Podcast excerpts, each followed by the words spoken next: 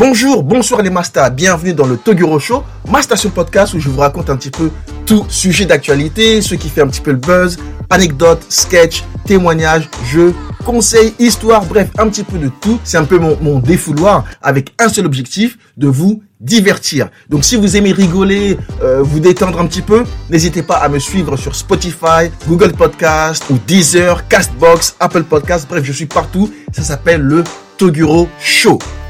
Ces derniers temps, je suis un petit peu plus actif sur mes deux autres stations podcast qui sont Parlons OL et euh, Toguro le cinéphile. Là, je vous fais un petit peu des, critiques et des, recommandations de, de, films, séries et documentaires. Mais je vous assure que j'ai beaucoup de thèmes, des invités qui vont bientôt arriver dans Toguro Show. Tout est en préparation. Ça demande un petit peu de temps, mais ça va arriver très bientôt. Donc n'hésitez pas à me suivre aussi sur Instagram Toguro86 Podcast.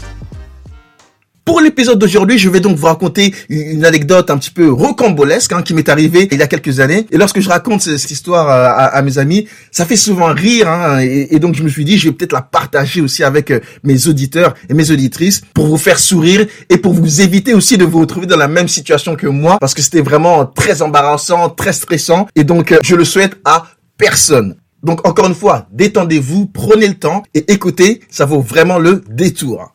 Donc 2400 euros d'amende pour avoir fraudé et pourquoi j'ai failli aller en prison à cause de ça. Je vous raconte juste après l'intro. Bienvenue dans Toguro Show.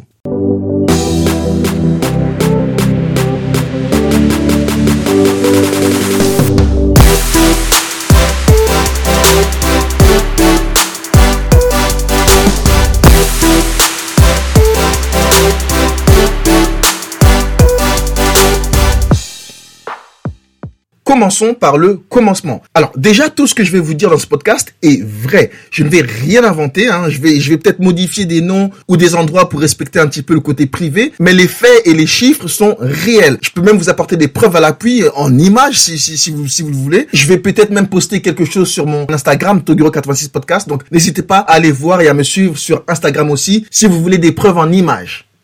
Allez, c'est parti. L'histoire que je vais vous raconter, elle remonte à, à, 2016. Et pour vous donner un petit peu le contexte, moi déjà j'habite à Londres. Et pour être tout à fait exact, en 2016 j'habitais en banlieue londonienne, une petite ville qui s'appelait Sutton et qui se trouve euh, en zone 5 de la banlieue londonienne.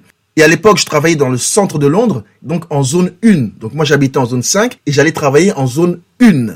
Du coup, je travaillais en semaine du lundi au vendredi et je prenais le train donc de la zone 5 à la zone 3 et ensuite, je faisais une correspondance en prenant le métro de la zone 3 à la zone 1 pour aller donc à mon lieu de travail. Donc jusque-là, j'espère que c'est assez clair. Donc de la zone 5 à la zone 3, je prenais le train. Et donc de la zone 3 à la zone 1, donc je faisais une correspondance et je prenais le métro pour aller au travail.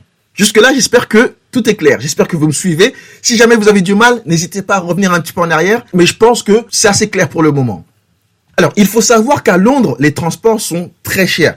C'est vraiment pas comme partout. Selon certaines sources et sites que j'ai pu consulter en amont de ce podcast, l'abonnement annuel d'un pass ou d'une carte de train peut aller jusqu'à 10 000 euros par an. Non, mais je vous, assure, c'est vrai, 10 000 euros par an. Et ça, c'était en 2019. Comme mon histoire s'est passée en 2016, ça devait coûter environ les 9 000 euros par an. Bref, c'est pour vous dire que les transports coûtent un bras. Et très souvent, les frais de transport ne sont pas du tout pris en charge par, par l'employeur ou la société pour laquelle tu travailles. L'employé paye de sa propre poche euh, son, son transport. C'est pas comme en France où tu peux avoir des aides pour te rendre à ton lieu de travail, que, que la société te paye une partie, etc. Non, ici, c'est à la charge de l'employé. Donc du coup, moi, pour aller au travail, je devais payer donc de la zone 5 à la zone 1. Et ça me coûtait à peu près 250 euros par mois.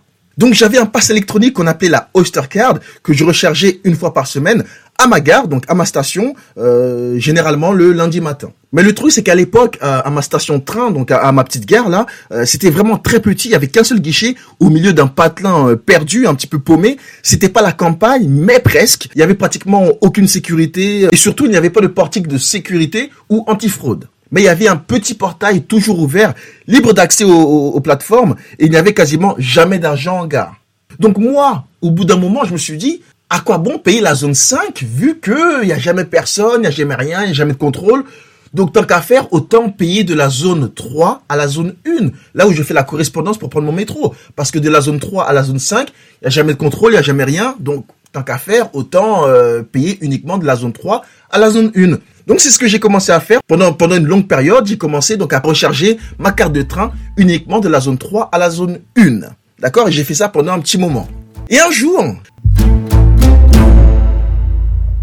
Je vais à ma station de train. Donc dès que j'arrive à, ma station, il y a le train qui est, qui, est en gare. Je, je monte rapidement dedans et je vais donc direction le travail pour aller à la zone 3 pour aller prendre mon métro. Donc j'arrive donc à la zone 3.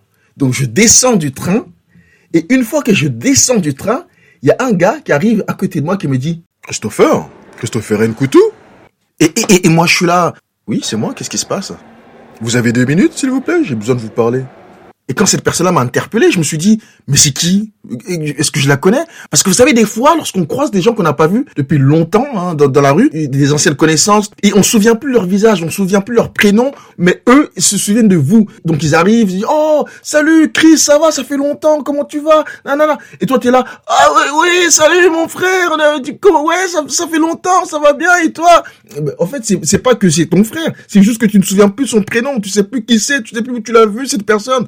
Se souvient de toi, toi tu te souviens plus. Moi, ça m'arrive assez fréquemment. Je croise des gens, je revois des gens de, de mon enfance ou je ne sais plus d'où, ils me reconnaissent, mais moi je les reconnais plus. Je, ou, du moins je ne sais plus leur prénom. Et c'est assez embarrassant. Je sais pas si ça vous, est, déjà arrivé au moins une fois, je crois, de croiser quelqu'un, de ne plus souvenir de qui est cette personne, ou au moins de son prénom, mais elle, elle se souvient de vous parfaitement. Oh, comment tu vas? Ah, comment va ton frère? Comment va ta sœur? Et toi, tu es là, euh, oui, ils vont bien, merci. Et toi, comment va ta maman? Ça, fait longtemps, j'ai pas vu ta maman. Et, et là, la personne te répond, ben, c'est très bien que ma maman est décédée depuis des années. Qu'est-ce que tu me racontes Qu'est-ce que oh t'as as oublié?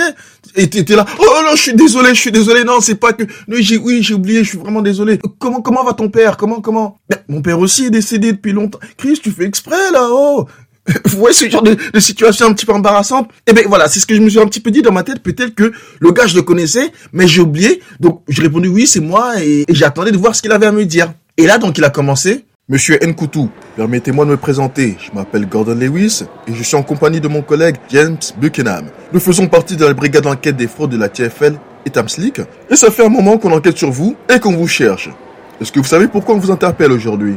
Et moi, et à ce moment précis, mesdames et messieurs, mes masters, j'avais déjà chaud. Mais quand je vous dis j'avais chaud, c'est que j'avais vraiment chaud. C'est-à-dire que je transpirais comme un cochon qui savait qu'on emmenait à l'abattoir. J'ai eu un coup de chaud, j'ai transpiré d'un coup. Mon calbar, mon, caleçon était trempé. Tellement trempé qu'à un moment, j'ai même cru que je m'étais pissé dessus. Mais non, c'était de la transpiration, mesdames et messieurs. C'est incroyable parce que je savais, je savais que j'étais dans la merde, dans un bourbier pas possible. Et donc, moi, un petit peu sur la, sur la panique, euh, enfin, bien évidemment, j'ai quand même répondu. Et qu'est-ce que j'ai répondu?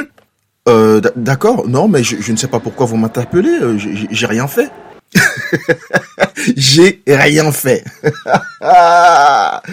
Cette phrase, j'ai rien fait. Cette phrase, avec tant d'autres, hein, comme par exemple, euh, c'est pas ce que tu crois, ou encore, euh, attends, je vais t'expliquer. Ce sont des phrases qui te rendent automatiquement coupable, alors que ça se trouve que tu étais juste un suspect ou peut-être même juste un simple témoin, mais à partir du moment où tu sors ces phrases-là, c'est fini, t'es foutu. Tout ce qui vient après ça n'aura rien de bon. Ça, je peux vous le garantir. Alors évitez ces phrases-là. Bref, donc d'un coup, moi, j'ai nié ne pas savoir la raison pour laquelle ils m'avaient arrêté, euh, ces enquêteurs de la TFL. Et, au passage, TFL, c'est l'acronyme de Transport for London, donc Transport pour Londres. Et donc le gars m'a demandé... Est-ce que je peux voir votre carte de train ou votre passe électronique, s'il vous plaît? Et il parlait là donc de ma Oyster Card, ma, carte de train, que je lui ai ensuite donc tendue. Et généralement, euh, ces cartes-là sont sans photo. Il a juste retourné la carte et vérifié le numéro de série euh, inscrit dessus. Il a comparé avec un autre numéro de série qu'il avait sur une petite tablette. Et il se retourne vers son collègue en lui disant « Oui, c'est lui. C'est bien lui. » On le tient. Il avait vraiment dit on tient le bâtard. Il a cru que j'étais un animal, ouais. Genre en, mode il est parti à la chasse et j'étais le gibier. J'aurais dû l'embrouiller, quoi. J'aurais dû l'embrouiller. J'aurais dit, ah, ah, tu me prends pour un animal, tu me prends pour un singe. C'est ça, hein? Espèce de raciste. J'aurais dû commencer comme ça, l'embrouiller direct. Mais bon, j'avais pas pensé à l'époque. je me suis dit, mais eh, comment est-ce qu'ils ont eu le numéro de série de ma carte, ces bâtards là? Oh oh Surtout que je n'avais pas enregistré ma carte en ligne comme c'est possible de le faire. Donc je me suis demandé comment c'est possible qu'ils aient le numéro de série de ma carte et comment est-ce qu'ils ont eu mon prénom? Parce qu'il n'y avait aucune connexion entre ma carte et mon prénom. Et là donc ils me demandent est-ce que vous avez validé votre titre de transport ce matin en zone 5 À quoi j'ai répondu euh, euh, non, non, je, n'ai pas eu le temps. Euh, le portique était ouvert, le, le, portail aussi, et comme j'étais en retard, j'ai sauté directement dans le train, quoi. Et est-ce que vous le validez d'habitude? J'ai répondu oui, quand j'ai le temps, je, je, valide, bien évidemment, bien sûr. Et là, il me dit Ah non, je suis désolé, ce n'est pas vrai. Ce n'est pas ce que nos données me disent, monsieur Mukunbu. Et là, je vous jure, les gars, il a ouvert son sac à dos, il a sorti un classeur. Et il me dit, Alors, monsieur Muku, vous voyez ce classeur? Eh ben, c'est sur vous. Ça fait un an qu'on enquête sur vous, et plus particulièrement sur vos déplacements avec votre Ostercard. Et on s'est rendu compte que depuis un an et demi, vous faites des déplacements réguliers entre la zone 5 et la zone 1, mais que vous validez uniquement votre, votre, votre carte de la zone 3 à la zone 1, mais pas de la zone 5, ce qui est assez étrange. Donc ça fait un moment qu'on essaie de vous rencontrer, d'en parler, mais surtout que vous puissiez répondre à nos questions et bien évidemment payer une amende sur toute la période durant laquelle vous avez fraudé, donc environ un an et six mois. Et l'amende s'élève donc à 1900 euros, plus 500 euros de frais d'administration, donc le total s'élève à 2400 euros à payer sur place ou dans les 30 prochains jours. Donc quand il a fini de me dire tout ça, mais vraiment j'étais en panique. Dans ma tête, mon cerveau, il était retourné. Et vous savez, l'être humain, en général, nous sommes assez intelligents. On peut dire ça comme ça. On n'est pas tous cons. On a, on a une certaine intelligence, un, un certain degré, un certain niveau. On peut considérer l'être humain assez intelligent. Mais dans ce genre de situation de stress, on, on- devient tous un petit peu cons. Ton cerveau devient débile. Je ne sais pas, d'habitude tu es assez intelligent, tu réfléchis, là tu ne réfléchis plus, tu te dis des choses complètement débiles. Et moi, j'ai pensé à trois choses à ce moment-là. La première chose à quoi j'ai pensé, je me suis dit, Chris, vas-y, tombe dans les pommes. Tombe dans les pommes, frère. Euh, D'habitude, je, je tombe jamais dans les pommes et tout. Ça m'est jamais arrivé. J'avais, j'avais même pas l'envie de tomber dans les pommes. Mais je me suis dit, peut-être que ça va t'aider. Ils vont t'emmener à l'hôpital, tout ça. L'amende va sauter. Tombe dans les pommes, mon frère. Mais je me suis dit, non, mais je sais pas comment faire. Laissez tomber. Bref, laisse tomber. Ça va pas, ça va pas marcher. Ensuite, ce que je me suis dit, c'est, est-ce que si, à ce moment précis, si jamais, par accident, je pousse le contrôleur dans, dans les rails, hein, il tombe, hein, il tombe par accident et un train arrive. euh, Est-ce que ça peut faire diversion? Ils vont essayer de hein, peut-être m'aider, me sauver, si je pourrais essayer de, de m'enfuir. Est-ce que hein, ça peut m'aider? Ah, complètement con parce qu'ils avaient déjà toutes mes coordonnées. Je ne savais pas encore au moment précis, mais je me suis dit que ouais, si ils connaissent mon prénom, ils ont la carte de série de mon de, de mon passe, ils savent sûrement qui je suis réellement. Donc je me suis dit non, c'est mort. La dernière chose à quoi j'ai pensé, je me suis dit cours, cours, hein, comme tu vois Forrest Gump, tout ça, Cours, Forest, cours Cours, Forest cours, hein, cours, ils vont jamais te rattraper. Le gars, le, le, le contrôleur, là, était un peu gros. L'autre, il était grave long, grave long. Il avait des, un, un jean un peu sauté. Ça se voyait qu'il était lent, wesh. D'ailleurs, parlant de courir et de s'enfuir, quand je repense, je me suis jamais fait courser par la police, moi. Je me suis déjà fait courser par des mecs d'Orly, hein, euh, à cause d'une meuf. Ça, ça, je vous en parlerai dans un prochain podcast. Mais, mais non, mais je me suis jamais fait courser par la police. Alors, ce n'est pas non plus une fierté ou euh, je demande pas une médaille, hein. Mais c'est quand j'y repense. Donc, je me suis dit, vas-y, cours. Vous savez, moi, je suis un footballeur amateur. Je ne suis pas technique, mais question rapidité, je me débrouille. Je suis assez rapide. Donc, je me suis dit, Chris, vas-y. En plus, là, il y a plein de passagers sur la plateforme. Les- Évite-les tous comme si c'était des défenseurs ou des attaquants. Papa, papa, papa, vas-y, tape ta pointe. Ils vont jamais être retrouvés. Donc, voilà. Toutes ces pensées-là que j'ai eues dans ma tête, je me suis dit, c'est le moment, barre-toi. Mais, je me suis dit, non, attendons de voir ce qu'ils vont me dire on va peut-être trouver une solution. Donc, la première chose à quoi j'ai répondu, c'était, Combien? Vous avez dit combien pour l'amende? Euh, Par contre, non, ça va pas, ça va pas. Je peux pas payer 2400, mais je vais les trouver où? Euh, C'est pas possible. Que- pour- pourquoi autant? Mais non, c'est pas possible. Donc j'étais en panique. Je vous dis, c'était en panique. Donc ensuite, il m'a demandé mon adresse. Au début, j'ai donné une fausse adresse, enfin l'adresse où j'habitais avant. Et le gars, il a, il a appelé, je sais pas quel, quel centre. Ils m'ont dit, ah, vous êtes sûr que vous habitez toujours à cette, à cette adresse-là? Et moi, je me suis dit, hum, s'il demande ça, ça veut dire qu'il a vraiment la vraie adresse. Merde. J'ai dit oui, mais j'habite, j'habite plus vraiment là-bas, mais j'habite encore de temps en temps parce que je me suis séparé avec euh, ma femme, donc j'habite à deux, à deux adresses et tout. Donc j'ai essayé de raconter un beau bar, pas possible. Donc le gars m'a dit, mais donnez-moi l'autre adresse aussi de votre, de votre femme, comme ça, on a les deux adresses. Donc bref, je lui ai donné la bonne adresse aussi. Donc là où j'habitais réellement, il a appelé je sais pas qui, ils ont vérifié, ils ont dit que oui, c'est l'adresse qu'on a, c'est la bonne. Ils m'ont demandé mon numéro de téléphone, donc je leur ai donné. À l'ancienne, j'avais une technique, lorsque je me faisais contrôler, quand j'étais encore en France, c'est que lorsque je me faisais arrêter par, par les contrôleurs, mais des fois je payais mes titres de transport. Hein. Là, je parle vraiment quand j'étais très très jeune, quand j'avais euh, 16 ans. Oui, des fois je fraudais un petit peu, mais tout le monde fraude à Paris. Oh, ouais. mais dites-moi quel jeune de entre 15 et 18 ans n'a jamais fraudé dans Paris. Ça arrive, arrêtez de faire... euh, mais oui, mais oui, ça arrive. Bon bref, moi à l'époque, quand j'étais encore vraiment jeune, quand on m'arrêtait par les contrôleurs, lorsqu'on me demandait le numéro de téléphone de chez moi, quand à l'époque on n'avait pas encore de téléphone portable, et lorsqu'on me demandait le numéro de téléphone de chez moi, ben je donnais un faux numéro de téléphone complètement faux, et j'ai arrêté de faire ça parce qu'un jour quand j'ai donné un faux numéro de téléphone, le contrôleur m'a demandé de répéter, je redonnais un autre numéro complètement différent, il a failli appeler la police, etc. Donc je me dis j'arrête de faire ça. Bon bref, pour revenir à l'histoire, j'ai donné toutes mes coordonnées et ils ont bien vérifié euh, sur leur petite tablette là et leur classeur que, les informations que je leur ai données étaient correctes parce qu'ils avaient déjà tout. La question que vous êtes, que vous posez peut-être, c'est comment est-ce qu'ils ont fait pour me retrouver? Comment est-ce qu'ils ont su que c'était moi alors que euh, il n'y avait pas de connexion entre ma carte et mon identité? Alors, je vais vous expliquer comment ça s'est passé. Enfin, comment j'imagine, parce que c'est probablement une des seules façons qu'ils ont pu me retrouver. Moi, j'imagine que leur enquête s'est passée un petit peu comme ça. Ils ont vu, je ne sais pas comment, euh, je ne sais pas si c'est un système ou quoi que ce soit, qui donne un petit peu l'historique des cartes euh, Oyster Card.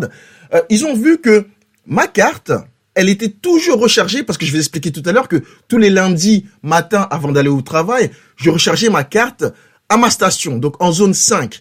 Donc ils ont dû voir que ma carte est toujours chargée en zone 5, mais qu'elle est toujours validée en zone 3 ou en zone 1. Et ils se sont dit, alors pourquoi est-ce que cette carte-là est toujours rechargée en zone 5 alors qu'elle est, validée qu'en zone 1 et en zone 3 Logiquement, elle devrait être rechargée en zone 3 ou en zone 1, mais pas en zone 5. Donc, ils ont essayé de voir l'historique de cette carte-là. Donc, donc, je pense que l'investigation a commencé à partir de là.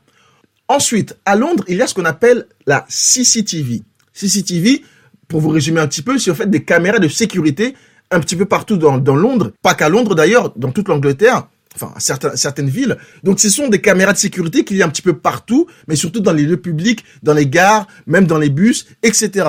Ce qu'ils ont dû faire, c'est qu'ils ont dû voir un petit peu la tranche horaire à laquelle je validais mon Oyster Card euh, du lundi au vendredi, le matin, parce que comme j'avais des heures fixes de, 9h à 17h30, je validais ma carte en zone 3 et en zone 1 du lundi au vendredi quasiment à la même heure. Donc ils ont dû voir un petit peu à l'heure à laquelle je validais mon pass et avec la CCTV, donc euh, avec les caméras de sécurité, ils ont pu voir l'heure et les gens qui passaient à cette heure-là. Et j'imagine qu'ils ont dû voir que tous les jours, à cette heure précise, ce noir-là valide la carte c'est ça, doit sûrement être cette carte-là avec cette personne-là. J'imagine que c'est comme ça qu'ils ont dû voir mon visage. Donc ils ont pu me reconnaître lorsqu'ils m'ont interpellé pour me donner l'amende. Mais maintenant, la carte et une photo, ce n'est pas assez pour avoir mon identité complète, bien évidemment, parce que tu te dis que j'étais pas un mec recherché, j'avais pas ma photo dans les bureaux de la SNCF, RATP, TFL, etc. Bon, j'étais pas un mec recherché, donc ils pouvaient pas juste avoir toute mon identité juste avec ma photo d'une caméra de sécurité. Donc qu'est-ce qui s'est passé? Comment est-ce qu'ils ont pu retrouver mon nom, mon prénom